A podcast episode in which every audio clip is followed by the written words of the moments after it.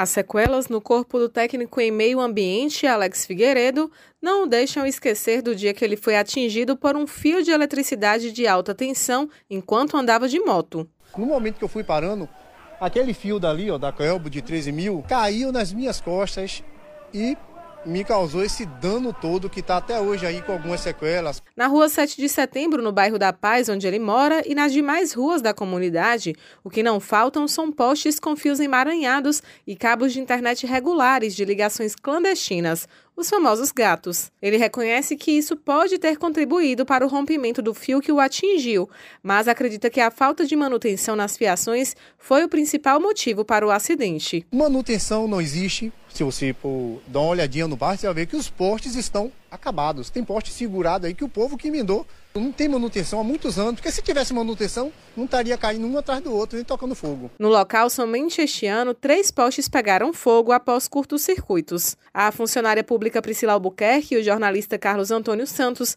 moradores da região, demonstram preocupação. E quem fica prejudicado realmente é a gente, a população né, da rua, que fica assustado com nossas crianças, né, que a gente nunca puder imaginar que um poste vai pegar fogo tem muito cabo antigo ainda que não está sendo utilizado e está nos postes, acarretando um calor maior e, consecutivamente, um, um fogo, né, um incêndio. A gente, a gente fica triste e assim, preocupado também que esses problemas pode ocasionar um, um, incêndio até fatalidade na comunidade. O supervisor de operações da Neoenergia Coelba, Jean Carlos, aponta as ligações clandestinas e outras influências externas como as responsáveis pelos acidentes nas redes elétricas no bairro da Paz e assegura que as manutenções nos equipamentos são constantes. A pessoa que ela faz uma ligação clandestina, ela está sujeita às penalidades na forma da lei, visto que o furto de energia ele é um crime tipificado no nosso Código Penal.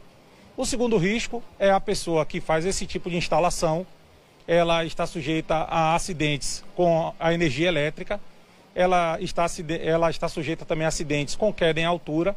A própria comunidade também está em risco, uma vez que essas redes elas podem partir, elas podem gerar algum tipo de problema de incêndio e que afeta a comunidade também de maneira recorrente. Aqui no estado, a Coelba tem intensificado as fiscalizações para reduzir os números de ligações clandestinas, tanto de roubo de energia quanto do uso indevido dos postes.